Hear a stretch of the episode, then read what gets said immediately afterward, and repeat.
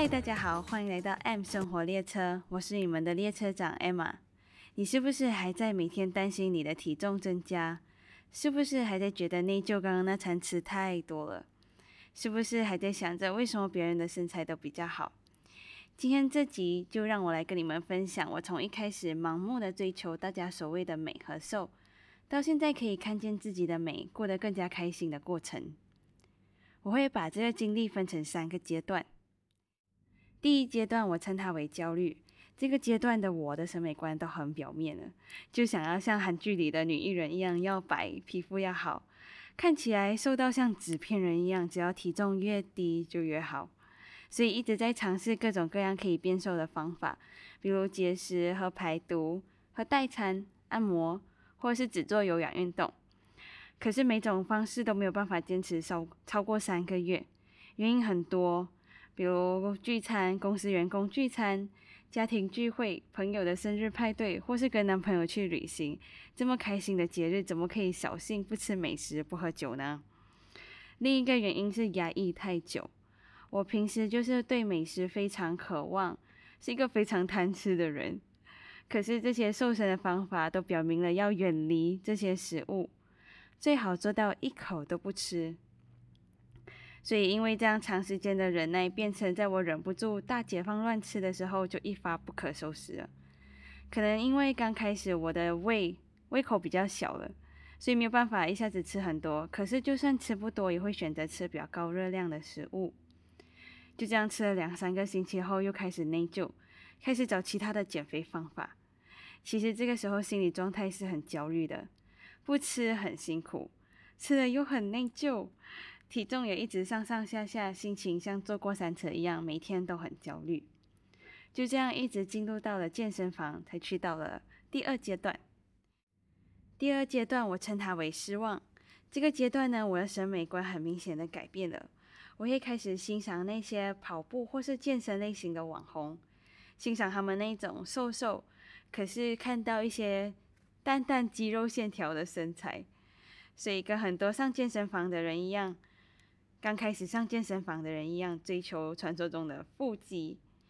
不过也就是这时候开始知道自己的身材属于比较丰满型的，不可能跟纸片人有关系了，就想着要些要跟那些完美一样。有一些美美的线条就好了，那我就开始在健身房努力的去上各种各样的团课。那时候也因为没有任何经验，所以不好意思去到重训的区域做训练，怕自己做错会被别人看到，也怕自己受伤。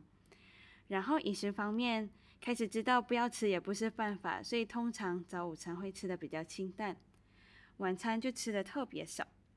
可是有遇到聚餐的时候，又会不小心吃多了。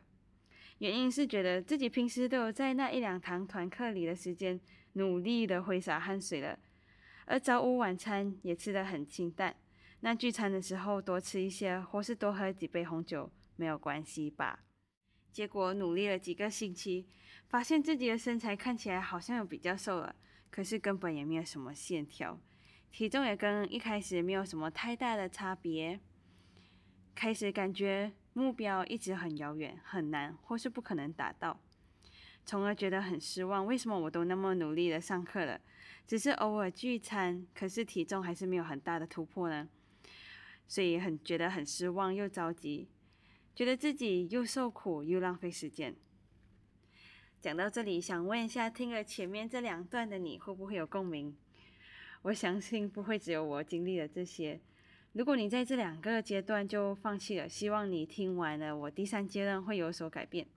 接着，因为向教练同事请教，才开始接触重训，让我去到了第三阶段。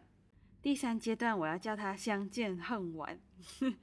这个时候，我开始去上健身相关的课程，听身边健身教练的分享，一边也给自己做训练课表，才发现。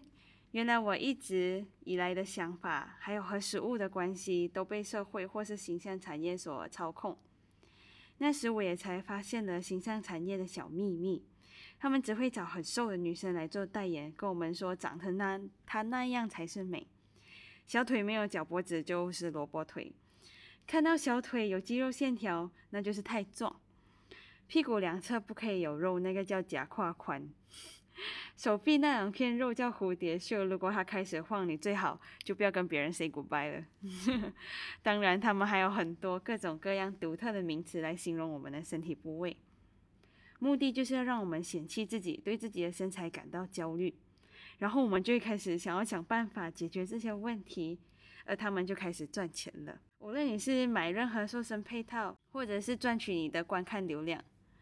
所以很多食物也很无辜的被贴上了罪恶的标签。可能你知道了这些，但还是执迷不悟的沉浸其中。但是在我看到了这些之后，我的审美观和价值观就开始动摇。这时候我会想，为什么我要瘦的很像纸片人才算美？难道我没有明显的腹肌线条就在就代表我很肥吗？我为什么一直要用别人的身材来作为我的目标？我的美还是不美？为什么要交由别人的眼光来决定？再仔细的看一看镜子的我，真的很难看吗？这个陪了我这么久的身体，带我去了那么多好玩的地方，帮我消化了那么多好吃的食物，还让我好好的过生活，我为什么要一直嫌弃折磨我的身体呢？接着我就决定不再去管我的体重目前是什么数字，现在还缺什么线条，不再去限制。我不可以吃什么食物，我只在意我的身体和心灵的健康状态好不好？决定要用我舒服的方式疼自己一次。然后，因为我最重要的肌肉量不足，以后我会解释为什么肌肉量很重要。就麻烦了我的教练伙伴，健身教练伙伴帮我一起制定适合我的训练课表。所以时间到了，我就专心练。饿了想吃什么就吃什么，累了就好好的睡一觉。就这样，我放过自己，日复一日坚持训练一段时间之后，竟然发现我的肌肉线条越来越明显了，运动表现也越来越好。对于食物这方面，因为想吃的吃过了，没有所谓的限制，反而不会在聚餐的时候大吃特吃，开始会发自内心喜欢吃清淡的原形食物，所以自然而然的体脂肪就开始下降了。更重要的是，我每一天都过得很开心。不会再焦虑或是对自己感到失望。那这段经历也让我知道了，原来以前我都把焦点还有目标放在了不对的地方。只需要转一个念，心态对了，原本你一直在追求的东西也会自然而然的发生在你的身上。说了那么多，也要谢谢一直以来跟我做分享，还是在我需要的时候给我帮助的教练伙伴们。对我来说，每一个人都需要一位教练来看清自己不足的地方，帮忙制定适合自己的目标。那个人可以是教练，是书籍，是影片，甚至是 podcast。所以不要给自己设下太多框架，勇敢踏出来就会是成长。也不要局限我们欣赏美的方式。所以现在我的眼里，健康、快乐、积极、努力学习就是美。如果你也正在经历其中一个阶段，或是跟我有不一样的经历，也很欢迎你在 Apple Podcast 评分留言，或是透过我的网站、Instagram 或是 Facebook 发讯息给我，跟我分享你的故事。希望我今天的分享可以给你一些小小的启发。最后，非常感谢你们的用心聆听，真的给了我很大的鼓励和动力。